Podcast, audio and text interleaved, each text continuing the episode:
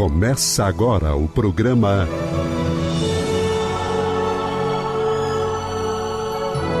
O Livro dos Espíritos em Nossa Vida.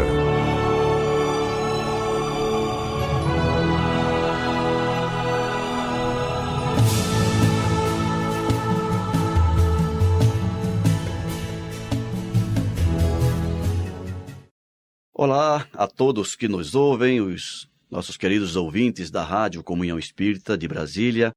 Estamos aqui mais uma vez dando continuidade ao programa O Livro dos Espíritos em Nossa Vida. E hoje trataremos de um, de um novo tema, estamos abrindo uma nova temática neste programa, quando falaremos das ideias inatas que estão contidas nas questões de número 218 a 221. E comigo, Ricardo Honório, está hoje o nosso amigo Alcir Almeida, mais uma vez nos acompanhando aqui no, neste programa. Alcir, seja bem-vindo. Muito obrigado. Olá a todos, olá a todas. Sempre uma alegria estar aqui, Ricardo. A alegria é nossa. Então vamos dar início à nossa temática de hoje, lembrando que o nosso programa não tem a pretensão de aprofundar questões, de levar grandes ensinamentos para os nossos ouvintes, mas tão somente levar uma mensagem para aqueles que não conhecem ainda a doutrina espírita. Provocar reflexões, não? Provocar reflexões para que comecem a se interessar por essas temáticas, a perceber a importância delas na nossa vida, para que entendamos por que estamos aqui, de onde viemos e para onde vamos.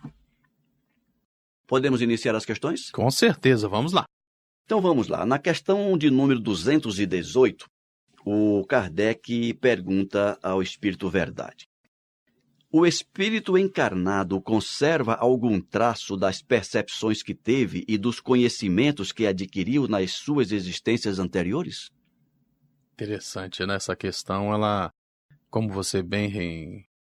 registrou há pouco, ele provoca justamente uma reflexão à luz da doutrina espírita, com o auxílio e suporte das ideias que a doutrina espírita nos concedem, respondendo a essa questão básica: quem sou eu, afinal?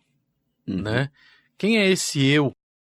Eu sou aquilo que eu existo hoje, eu sou aquilo que eu aprendi nesta vida, eu sou a continuação de um projeto que foi interrompido em outra existência material 100, 200 anos atrás?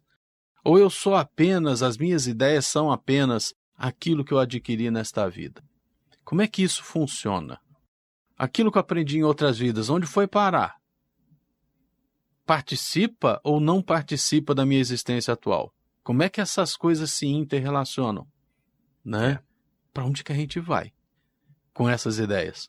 Interessante, nessa né? essa pergunta ao Espírito da Verdade, a resposta à luz da, da, das múltiplas existências, ela é muito interessante né? E provoca com certeza muitas reflexões. É, certamente. E lembrando, né, Alcir, que essas perguntas foram feitas em meados do século XIX. Pois é. é o livro dos Espíritos, aqueles que não sabem ainda, foi publicada a primeira edição em 1857. Muitos de nós não éramos nascidos ainda. É, confere, né, Almeida? Com certeza. E percebam que eu falei Meu não. caso particular, nem 100 anos depois. Não éramos nascidos, mas poderíamos estar encarnados é, podíamos, naquela época. Podíamos estar é. envolvidos em algum evento. É, não éramos nascidos neste planeta, considerando essa não na existência atual. pois é. Então, naquela época, olha a, o nível, a profundidade das questões que o Kardec levanta e que são Mais que uma pergunta, é uma provocação. E atualíssimo. Sim. Este tema é muito atual. E, e, e, certamente alguns ouvintes podem estar se dizendo, mas eu não tinha pensado nisso. Sim, muitos de nós não. Nós não, não costumamos pensamos, pensar, mas o Kardec já pensava. Mas o Kardec já pensava em profundidade, não é?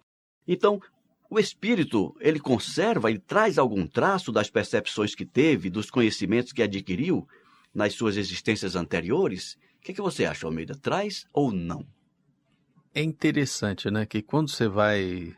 E eu tenho que admitir que hoje eu já, sou, eu já tenho um pensamento profundamente marcado por muitas leituras dentro da, da, da literatura espírita, eu acredito que sim, a gente vai se tornando uma somatória, a gente vai somando todas essas aquisições que a gente tem da vivência atual, que é, é como uma parede que tem várias demãos de tinta, né? Uhum. Então, o que a gente vivenciou, vivenciou e vivencia nessa última existência é a última camada de tinta, é a mais forte.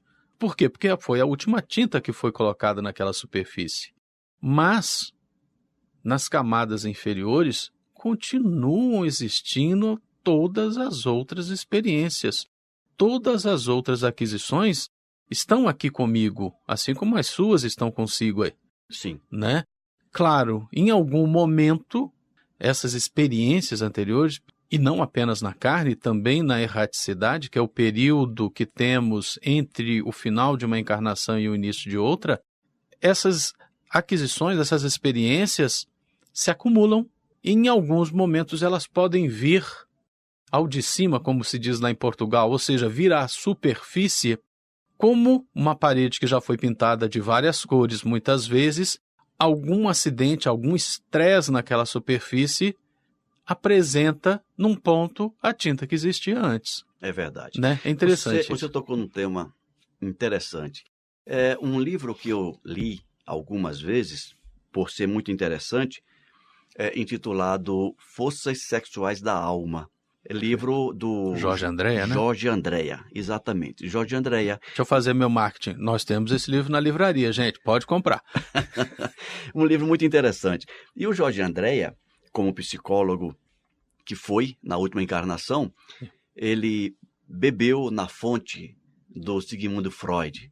E ele trazia é, em suas explicações nesse livro, trazendo, obviamente, lá do conhecimento freudiano, nas três camadas da nossa consciência, inconsciente, subconsciente e consciente, ele usava uma expressão muito interessante quando ele dizia: as informações que estão nas camadas inferiores. Perfeito elas podem vazar. Podem vir à superfície. Isso, isso, vazar para as camadas superiores, chegando à superfície. Desde que tenha alguma coisa que cause uma alteração no estado íntimo. Alguma coisa que cause esse vazamento, digamos assim, e que esse vazamento seja proveitoso para o indivíduo.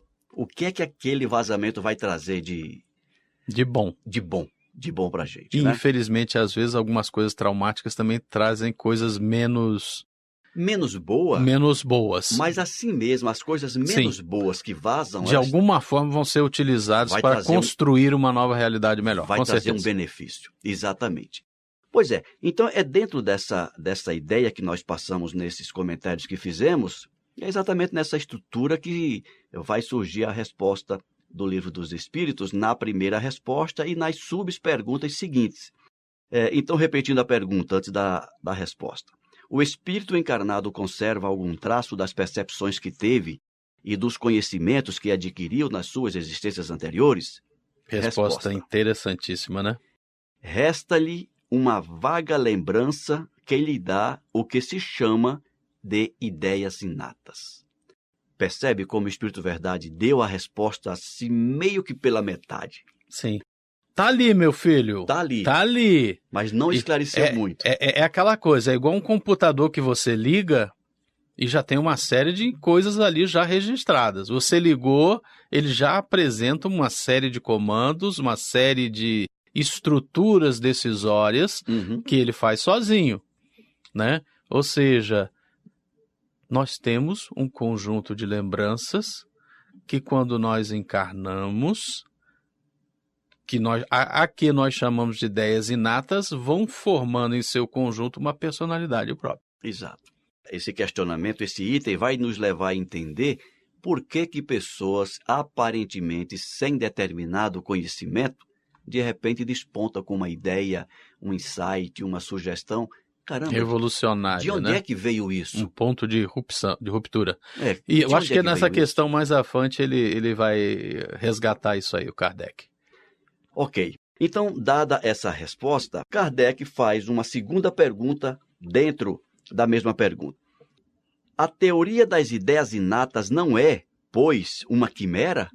Então Kardec pergunta: já que o Espírito Verdade falou das ideias inatas, o Kardec pergunta: então isso existe mesmo? Isso aí não é invencionista? Isso não é uma invenção? Isso não é fake news? Isso não é uma fake, né? né? isso, hoje... isso aí não é um vídeo que colocaram na, no YouTube para a gente se enganar?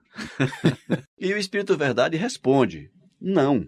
Os conhecimentos adquiridos em cada existência não se perdem. Libertado da matéria, o espírito os conserva. Durante a encarnação, ele pode esquecê-los em parte momentaneamente, mas a intuição que deles guarda ajuda o seu adiantamento. E para concluir a resposta antes dos seus comentários. Sem isso, diz o Espírito Verdade, deveria sempre recomeçar. O Espírito parte em cada nova existência do ponto em que chegou na existência anterior. Então, se não me engano, um comentário que você fez agora há pouco. A vida do espírito, ela é um contínuo, vamos dizer assim, didaticamente falando, um contínuo que é interrompido por uma encarnação e outra. Perfeito. Mas a existência do espírito permanece tanto na erraticidade é entre uma encarnação e outra, e também quando ele está encarnado. E em ambos os momentos ele continua experienciando, aprendendo e construindo esse seu cabedal de experiências. Perfeito. E é interessante que só na resposta eu vou falar bem rápido, para não tomar muito tempo do nosso ouvinte, e ele coloca aqui o Espírito da Verdade. Quando na erraticidade, quando o Espírito está desencarnado, ele consegue acessar maior cabedal dessas experiências, ele tem maior domínio sobre a memória dele. Quando nós estamos na carne, parte disso fica oculto. Né? Uhum. Vou dar um exemplo bem prático. Imagine que precisamos voltar, é, encarnar junto a algum parente com quem nós temos uma grande antipatia por existências anteriores. Então, qualquer lembrança dessa existência anterior que poderia gerar uma antipatia entre os dois, ela é o mais possível suprimida para dar maiores oportunidades de sucesso na nova existência. Correto. Para a gente entender também isso que você acabou de falar, Almeida, pegando lá na, na proposta do Freud, dos três níveis de consciência, é, é, inconsciente, subconsciente e o, e o consciente, imaginemos uma pirâmide dividida em três partes, onde a base da pirâmide, ou seja, a parte maior, é o inconsciente, a parte intermediária, o subconsciente, e apenas o ápice da pirâmide representando o consciente. Ou, ou seja, seja, aquilo que está acima da linha d'água, aquilo que está na superfície, aquilo a... que é percebido por quem está em, em, volta. Exatamente. É aquilo que está é, é, disposto no nosso instrumento cérebro, representando as nossas experiências atuais, dominadas pelos nossos cinco sentidos, né? Ou seja, é a camada mais superficial da, da pintura de uma parede. A camada mais superficial. Então, com esta imagem, a gente pode perceber a quantidade, o volume de informações, de, de experiências que temos no substrato da nossa consciência, construída ao longo das muitas reencarnações. Né? Então, só por isso, é onde eu quero chegar, podemos perceber que o consciente extremamente limitado como é, pequenininho em comparação não, ao total, não comportaria mais do que ele tem. Por isso também que todas essas experiências anteriores elas ficam obnubiladas, ficam guardadinhas lá no fundo na, da nossa consciência. Tá lá no fundo do baú. No fundo do baú. E quando houver necessidade, como a gente abre pouco, o baú e busca a gente pode buscar no fundo desse baú algo que seja Esse baú não, não tem nada que traça que a traça possa comer. Não, tá lá. É permanente. Né, tudo dedetizado, traça lá não entra. Traça não entra. Mas o Kardec fez ainda uma outra subpergunta dentro dessa pergunta. Ele perguntou assim: deve haver, assim, uma grande conexão entre duas existências sucessivas?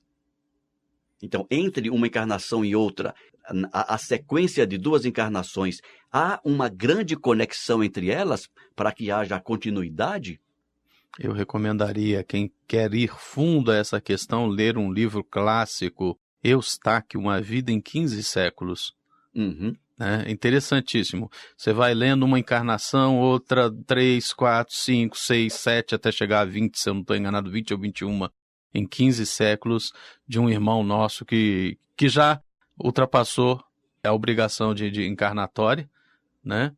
mas é importante até para entender bem como é que se encaixa a resposta que vem em seguida em cima dos fatos reais, né? É, é Entre uma, uma existência e outra sempre tem um espaço na espiritualidade. Ou seja, existe uma conexão, sim, mas ela não é um xerox, né? E não é uma continuidade. É, não é linear essa não, experiência. Como é que eu vou dizer? É, é, exato, né?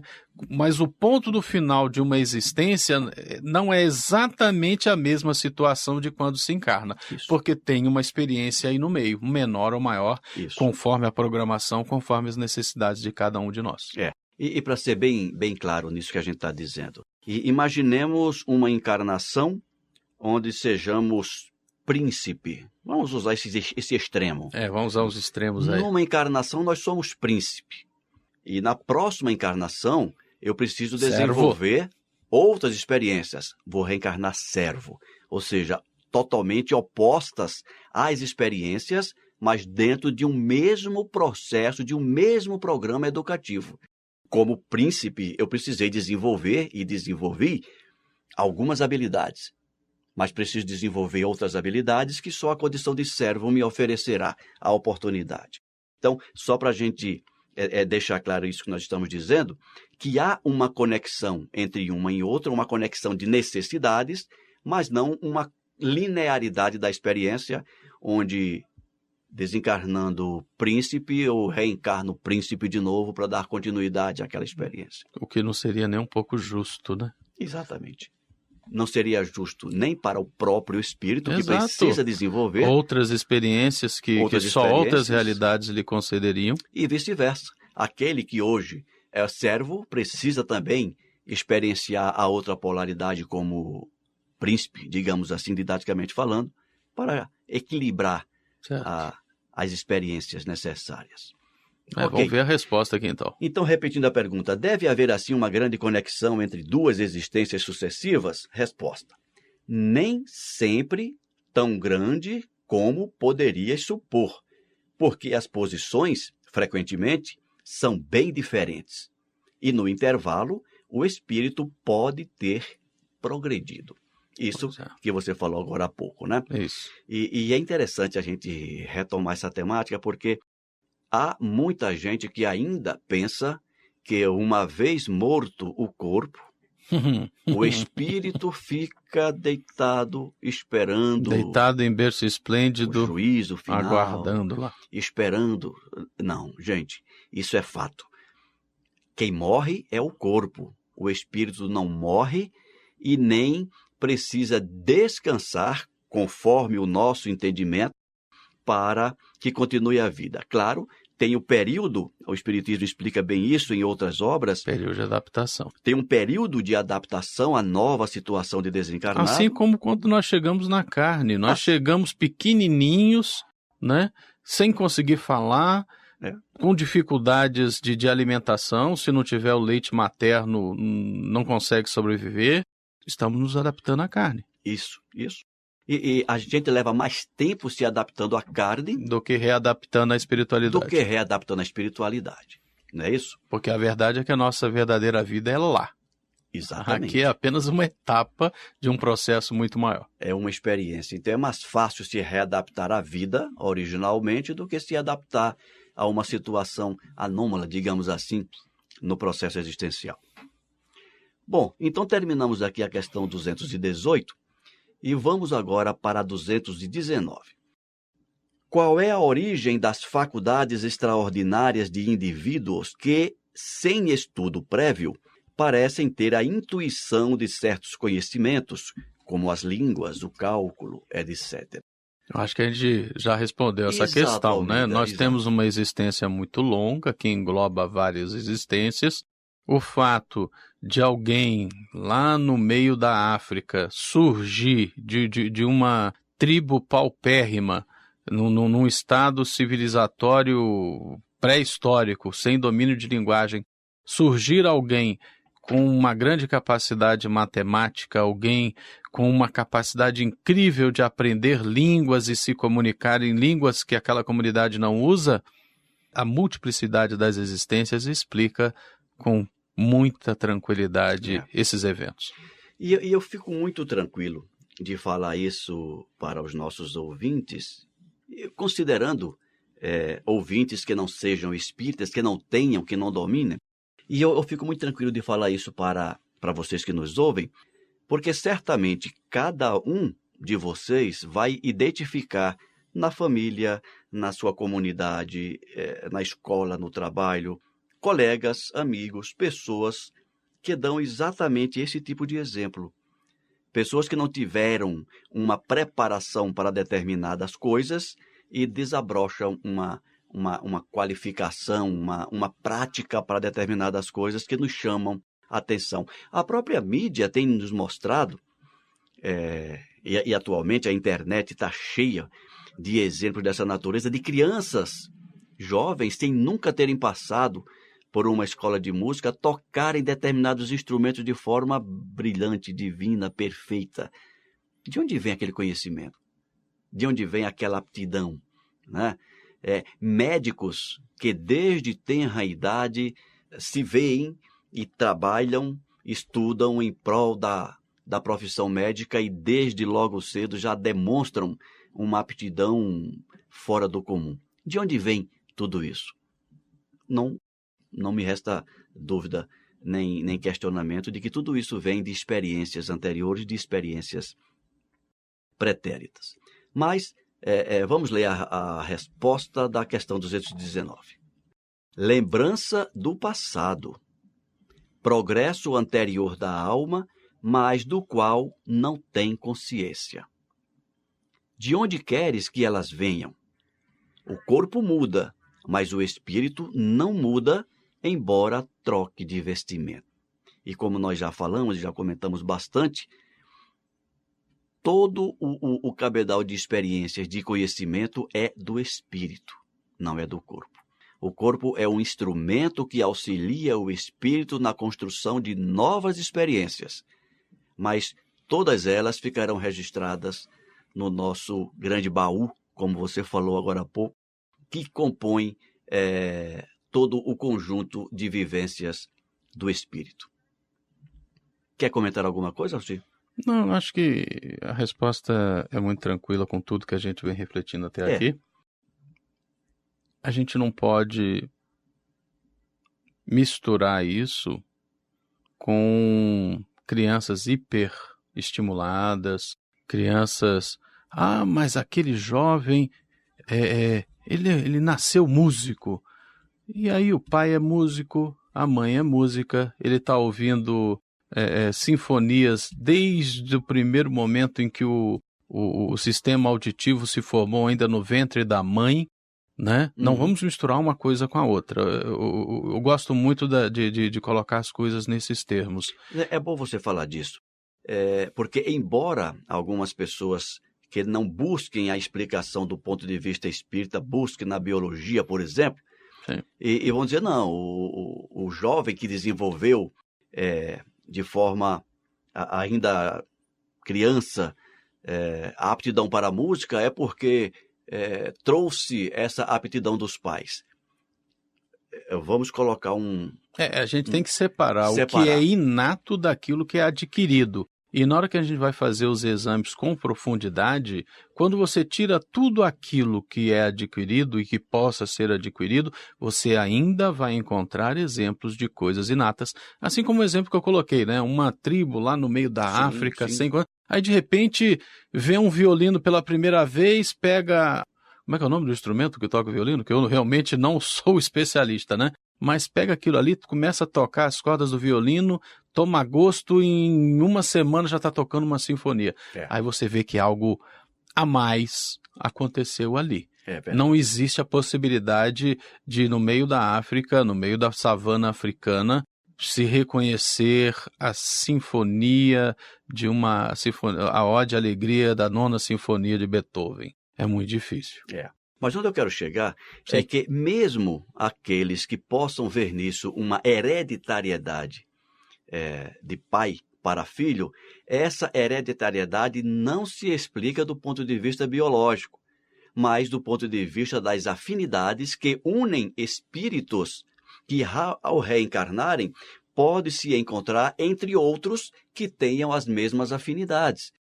Então, dois espíritos que detenham grande conhecimento em música, por afinidade, podem reencarnar como pais e filhos. Então, é, o filho ele não traz essa aptidão do pai. A aptidão é dele. É, o, o corpo vem do corpo, espírito é do espírito. A gente Exatamente. não pode esquecer isso. Então, essa aptidão é dele e não se justifica pela hereditariedade biológica. Mas, se eu não me engano, nós já tratamos desta questão em, em programas anteriores. Perfeito. Meu amigo, o nosso tempo está se esgotando. Nós vamos parar aqui na questão 219. Na semana que vem a gente continua. Eu quero então agora me dirigir aos nossos ouvintes mais uma vez, agradecendo a, a, audiência, agradecendo os contatos que muitos de vocês têm feito aqui com, com a Comunhão Espírita de Brasília, é, e deixar o nosso encontro, o nosso próximo encontro já agendado, quando continuaremos estudando ainda o capítulo 4 do Livro dos Espíritos, que trata da pluralidade das existências, e continuaremos ainda na semana que vem, analisando aqui as questões referentes às ideias inatas. Qualquer dúvida, qualquer comunicação que queiram fazer conosco, poderão utilizar o e-mail radio@comunhãoespírita.com Comunhão Espírita, tudo junto. E nós, na medida do possível, responderemos e, os contatos que, que forem feitos. A todos, muito obrigado. Fiquem todos com Deus. Tenham uma excelente semana. Alcir, muito obrigado pela sua participação mais uma vez. Eu que agradeço. Um forte abraço a todos vocês que nos ouvem. Você acabou de ouvir o programa.